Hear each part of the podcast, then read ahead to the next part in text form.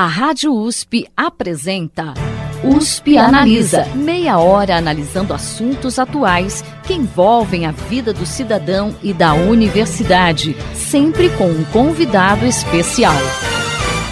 USP Analisa.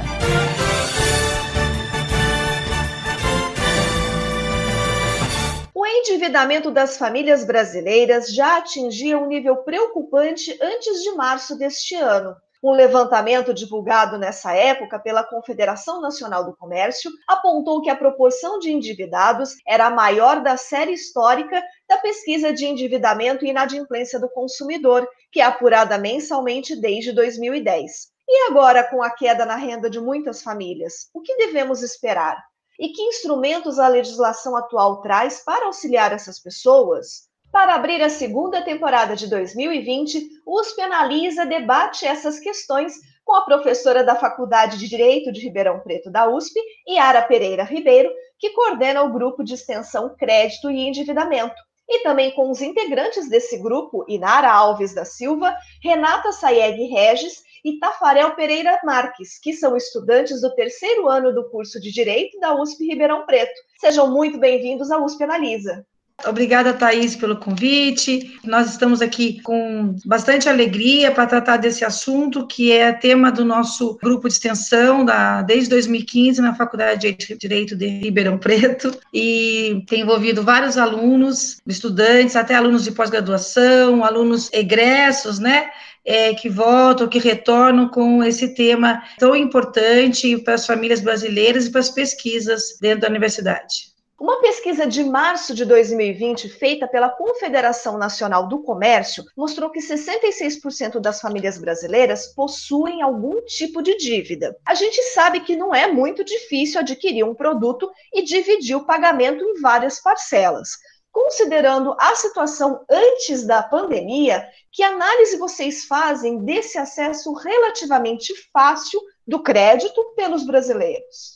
Bem, a situação é dramática mesmo. Já em 2019, as estatísticas apontavam que 64% das famílias possuíam dívidas, uma estimativa de 60 milhões de brasileiros endividados. Desses, 30 milhões super endividados. É, você mencionou em março, né? Mas já de junho, a mesma Confederação Nacional do Comércio, ela publicou nova pesquisa sobre endividamento e inadimplência do consumidor e apontou que o percentual de famílias com dívidas alcançou novo recorde histórico, é, desde janeiro de 2010.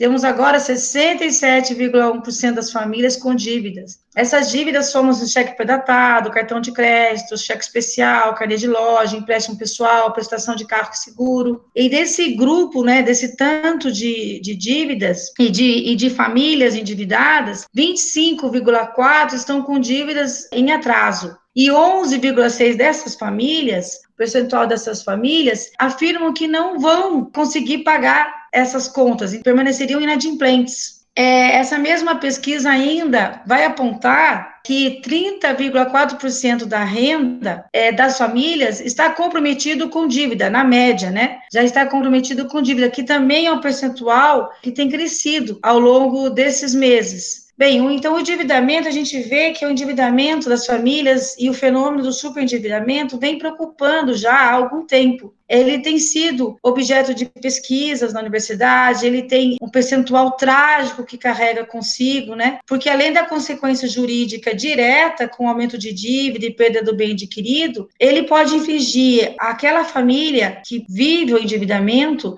situações dramáticas, como despejo, desprestígio social é, e familiar, né?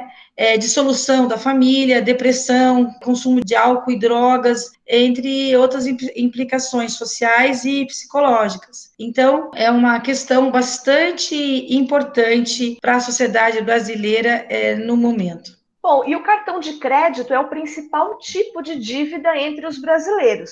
Esse levantamento da Confederação Nacional do Comércio, que a gente citou, aponta que ele responde por 78% das dívidas. Na avaliação de vocês, por que, que isso acontece? Bom, como a gente pode ver também no cenário atual, né, há uma certa facilidade no recebimento do cartão de crédito e no oferecimento desse crédito. Isso chama muita atenção das pessoas, da população em geral, que buscam por essa facilidade.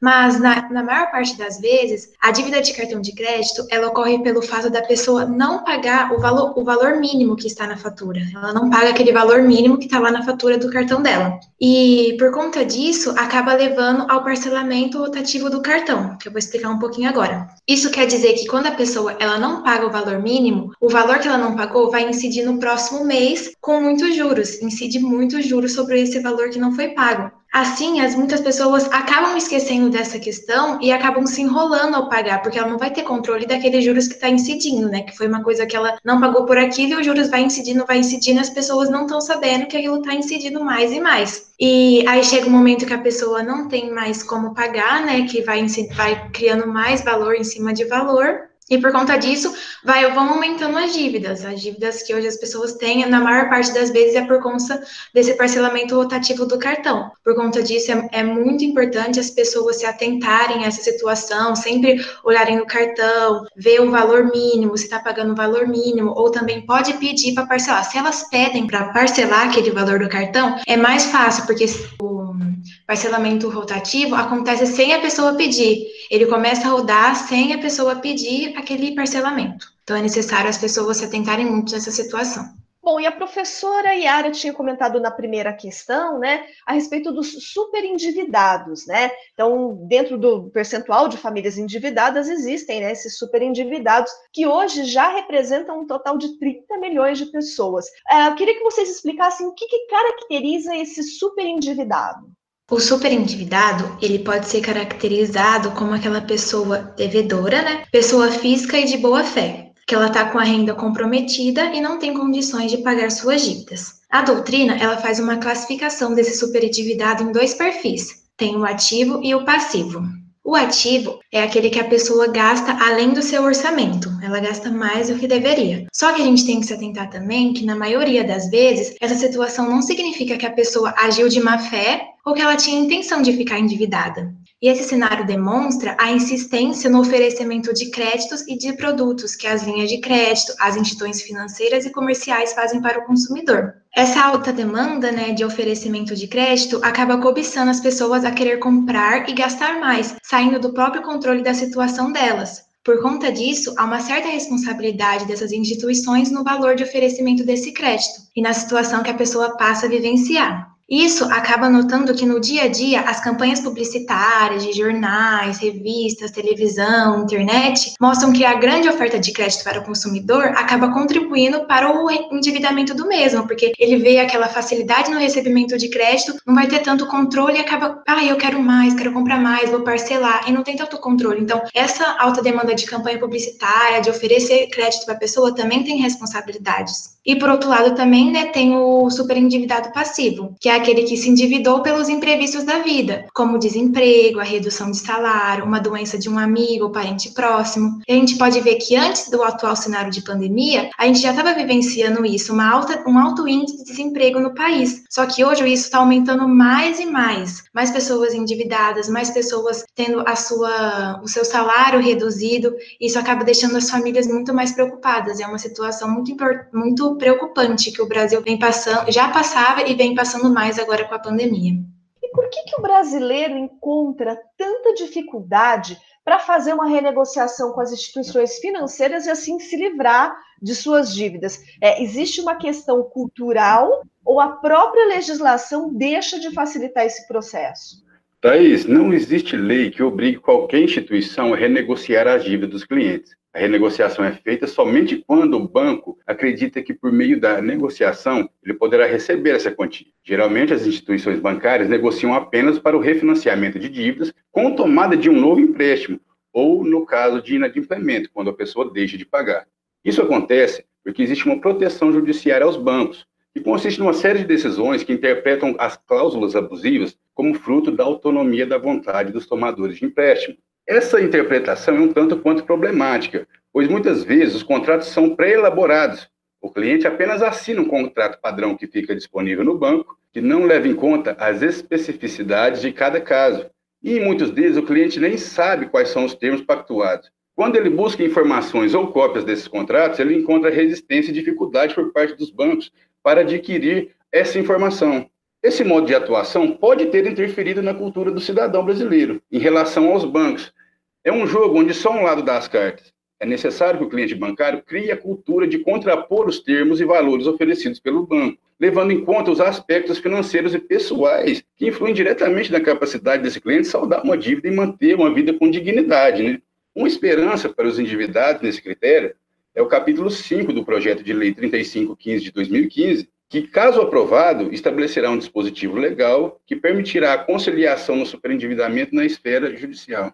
A gente vai falar daqui a pouco um pouquinho sobre legislação, mas eu queria que vocês falassem. Que a Inara e o Tafarel já comentaram um pouquinho, mas eu queria que a gente analisasse um pouquinho o papel das instituições brasileiras no endividamento do brasileiro. Qual é a responsabilidade delas nesse sentido?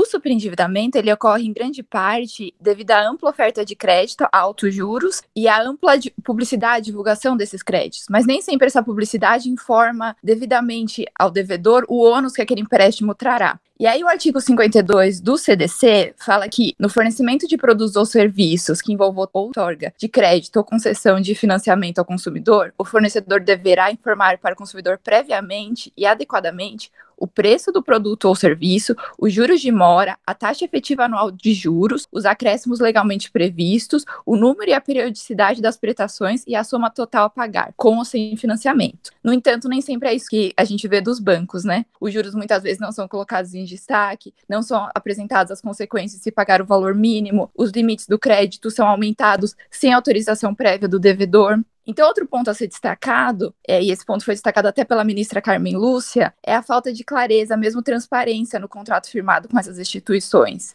Há frequentemente a utilização de termos técnicos que nem sempre são compreendidos por consumidor, em letras pequenas. Vale ressaltar que isso é inclusive legal, porque o artigo 54 do CDC diz que os contratos têm que ser redigidos de maneira clara, com caracteres ostensivos e legíveis e com fonte em tamanho não inferior a corpo 12, de modo a facilitar a compreensão pelo consumidor. Então, assim, essas instituições bancárias, elas deviam ser, devia ser exigido delas é que oferecessem crédito e financiamento de maneira responsável, de maneira a desestimular o consumo do superendividado. Mas, infelizmente, nem sempre é isso que a gente encontra, que a gente vê. Exatamente, Renata. Infelizmente, né, nem sempre é isso que a gente vê. Vamos falar um pouquinho de legislação. Eu sei que a Renata já citou um pouquinho do Código de Defesa do Consumidor, o Tafarel também citou um projeto de lei que está em tramitação. Vamos falar um pouquinho desses instrumentos jurídicos que o consumidor tem hoje para ajudá-lo com a renegociação de dívidas e também os projetos de lei que estão em tramitação agora com esse objetivo. O artigo 45 do CDC afirma que na cobrança de, de débitos, o consumidor inadimplente não será exposto a ridículo nem será submetido a qualquer tipo de constrangimento ou ameaça. Então, esse é o primeiro ponto que a gente quer destacar. O devedor não pode ser ameaçado sobre qualquer tipo de constrangimento nessa cobrança. Ele também não pode ser obrigado a ir até a sede da empresa a realizar uma renegociação. Do mesmo jeito, a empresa credora não pode até a casa ou trabalho do devedor para conversar sobre inadimplemento se acontecer algum tipo de cobrança abusiva, a gente quer reiterar que o devedor tem direito a uma indenização. Então, se ele se sentir é, lesado moralmente, ou se houver uma cobrança excessiva, abusiva, que não, um valor não previsto no contrato, o devedor tem direito a uma indenização. O devedor também pode recusar a proposta de pagamento oferecida pelo credor. Ele também pode fazer uma contraproposta, renegociando valores, prazos e condições. E aí, em, em, em que está em tramitação, o Tafarel já citou, mas eu gostaria de reiterar que tem o um projeto de lei 3.515 de 2015, que ele prevê uma espécie de falência das pessoas físicas prevendo uma renegociação simultânea do devedor com vários credores, parecido com o que ocorre com a recuperação judicial de empresas. Esse projeto, então, a requerimento do consumidor, o juiz é, instauraria uma audiência conciliatória, em que o consumidor apresentaria uma proposta de plano de pagamento com prazo máximo de cinco anos, mas teria preservado o mínimo existencial, nos termos da regulamentação. Esse tipo de renegociação já existe em diversos países, como Alemanha, França e Estados Unidos, mas no Brasil ainda, infelizmente, é só um projeto de lei. Ô, Thaís, acrescentando a questão da Renata, a lei tem a sua importância porque esses feróis que a gente costuma ter conhecimento, né, eles, na verdade, 70% dos acordos colocados nesses feróis, a pessoa volta a ficar inadimplente, porque não é um plano de recuperação do indivíduo. Então, ele faz, ele tem boa fé, deseja pagar, vai lá, negocia, mas ele negocia com um credor e ele tem vários credores. Então é preciso fazer um plano de recuperação para que ele possa ter fôlego para poder cumprir com as obrigações, para retomar as atividades, não só negociar com um, com apenas um dos seus credores e depois não poder ter uma vida digna. Então ele ele está ali envolvido, se compromete, mas se compromete às vezes além do que realmente ele pode realizar. Por isso que é importante que haja essa é, esse projeto de lei vem propor, né, uma recuperação judicial, né, que a Renata falou, uma espécie de falência, né, uma recuperação judicial da pessoa física, para que possa existir um plano de pagamento, uma forma, um fôlego, um tempo. Então, o projeto de lei é bastante importante é, nesse sentido. E diante do cenário atual da pandemia que a gente ainda está vivendo, muitas pessoas estão sofrendo perdas na renda, seja por estarem desempregadas, por terem os contratos de trabalho suspensos, né, conforme a lei permite atualmente, ou no caso de quem tem um negócio próprio, da queda nas vendas em virtude do distanciamento social. Por conta disso, o que, que a gente deve esperar em relação ao endividamento das famílias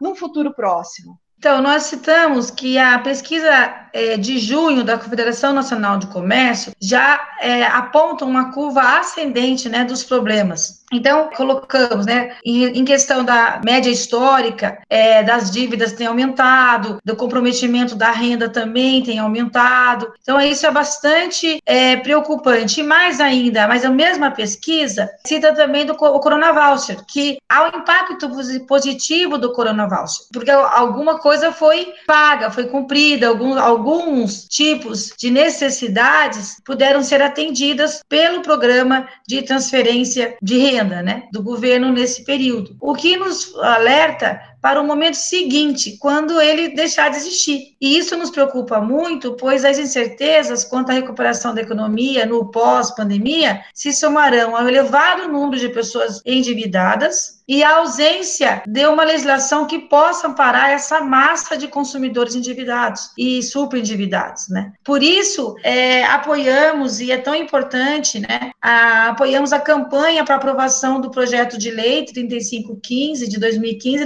liderado pelo Instituto é, Brasil Com, um instituto bastante respeitado de direito consumidor, né? Porque para que a Câmara de Deputados, né, o Congresso brasileiro tenha, tenha agora uma oportunidade de responder à população com uma lei que pode fazer a diferença na recuperação econômica das famílias, é, para que tenham dignidade, né? Que possa uma, uma fazer a diferença na recuperação econômica das famílias com base na dignidade humana. E vocês participam, né, como a gente comentou lá no início, de um projeto na Faculdade de Direito de Ribeirão Preto da USP, voltado a essa questão do crédito e do endividamento. Como que é a atuação desse projeto na comunidade e os resultados que vocês já conseguiram?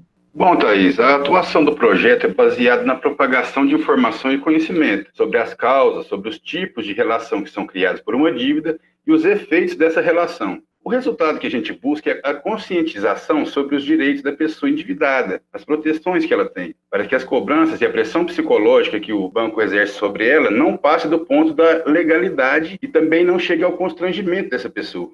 A cobrança ela deve ser feita apenas em dias e horários comerciais. Essa é uma informação que a gente passa para a pessoa. Outros aspectos estão ligados à prescrição de dívidas, nomes cadastrados nos birôs de crédito, SPC, Serasa, as relações que isso implica para a pessoa e outros assuntos relevantes no pré e pós-endividamento, mostrando que o devedor tem direito a ter a sua dignidade mantida também, sendo cobrado nas formas e limites da lei. Esse resultado é alcançado através de palestras, oficinas, posts nas redes sociais e perguntas respondidas pelo e-mail endividadosrp@gmail.com. No período de atuação do grupo, já foram feitas mais de 50 palestras e diversos plantões tira dúvidas, tanto de forma presencial como de forma online no período da pandemia. Nossa, muito bacana a atuação de vocês. É, você citou a atuação nas redes sociais, né? Agora com essa necessidade de distanciamento, né, da, em virtude da pandemia, a gente vê que o projeto começou a fazer um trabalho aí maior, né, de esclarecimento via redes sociais,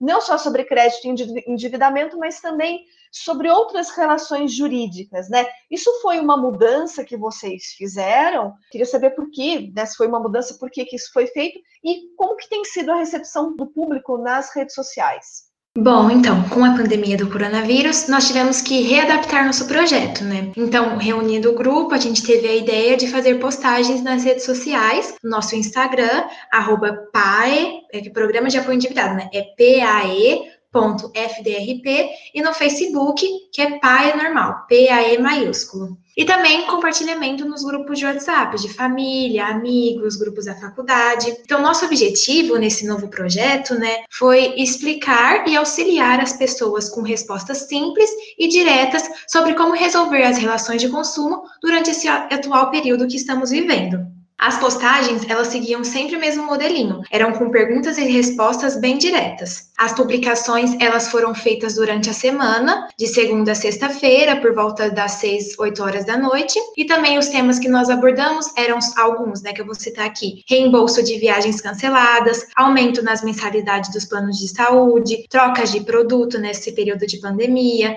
rescisão de contratos de aluguel, o auxílio emergencial, a gente deu algumas informações também, redução das as mensalidades de escolas, cursos e faculdades particulares, pensão alimentícia, guarda compartilhada, a possibilidade das cidades entrarem em lockdown, a interrupção de serviços de internet, o uso de máscara e entre vários outros temas que abordamos relacionando esse período atual e as relações de consumo, as relações jurídicas que a sociedade tem. E a gente também fazia durante toda a semana uma reunião para ver os resultados que a gente obteve durante a semana, discutir sobre novos temas e todo o grupo se ajudando. A recepção do público foi muito boa, a gente ficou muito feliz. As pessoas elogiaram muito a nossa iniciativa do projeto e também interagiam em nossas publicações na rede social. Ao total, realizamos 35 postagens. No WhatsApp, a gente não conseguiu calcular o alcance de pessoas que nós atingimos, mas no Facebook e no Instagram, nós obtivemos o alcance de quase 9 mil pessoas e o total de 663 curtidas. A gente ficou muito feliz pela, por essa recepção do público e muito contente pelo resultado. Bacana, Inara. Em maio desse ano, o Senado Federal aprovou um projeto que trata das relações jurídicas de direito privado nesse período da pandemia de Covid-19. Porém, o presidente Jair Bolsonaro sancionou a lei com uma série de vetos. Eu queria que vocês fizessem uma análise geral dessa lei.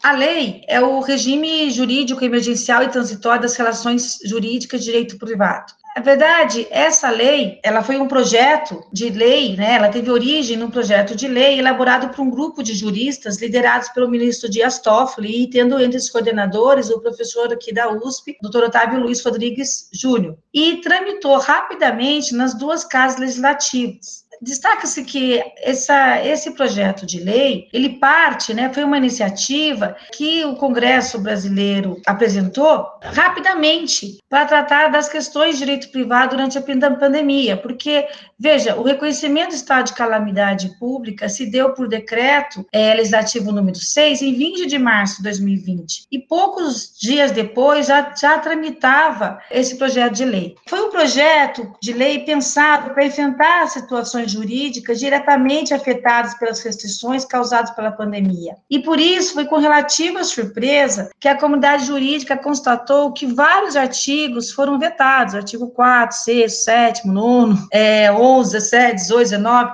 Então, desfigurou bastante é, o projeto de lei. Nós temos agora uma lei é, que trata muito de prazos processuais, né, da questão da prescrição, mas ele está bastante desfigurado dos objetivos iniciais. E um dos itens que estava previsto no projeto de lei e que foi vetado é a concessão de liminares ordenando a desocupação de imóveis em ações de despejo abertas durante a pandemia. A justificativa é que isso poderia ser um incentivo à inadimplência. Considerando que muitas famílias perderam renda e estão inadimplentes, e isso vale também para imóveis comerciais, já que muitas lojas estão fechadas exatamente devido à pandemia. Há algum instrumento a que os locatários podem recorrer nesse caso para evitar uma ação de despejo? Embora o veto presencial não tenha alterado as regras de despejo da lei do inquilinato, o judiciário tem se movimentado para indeferir pedidos liminares de despejo ou pelo menos suspender seu cumprimento.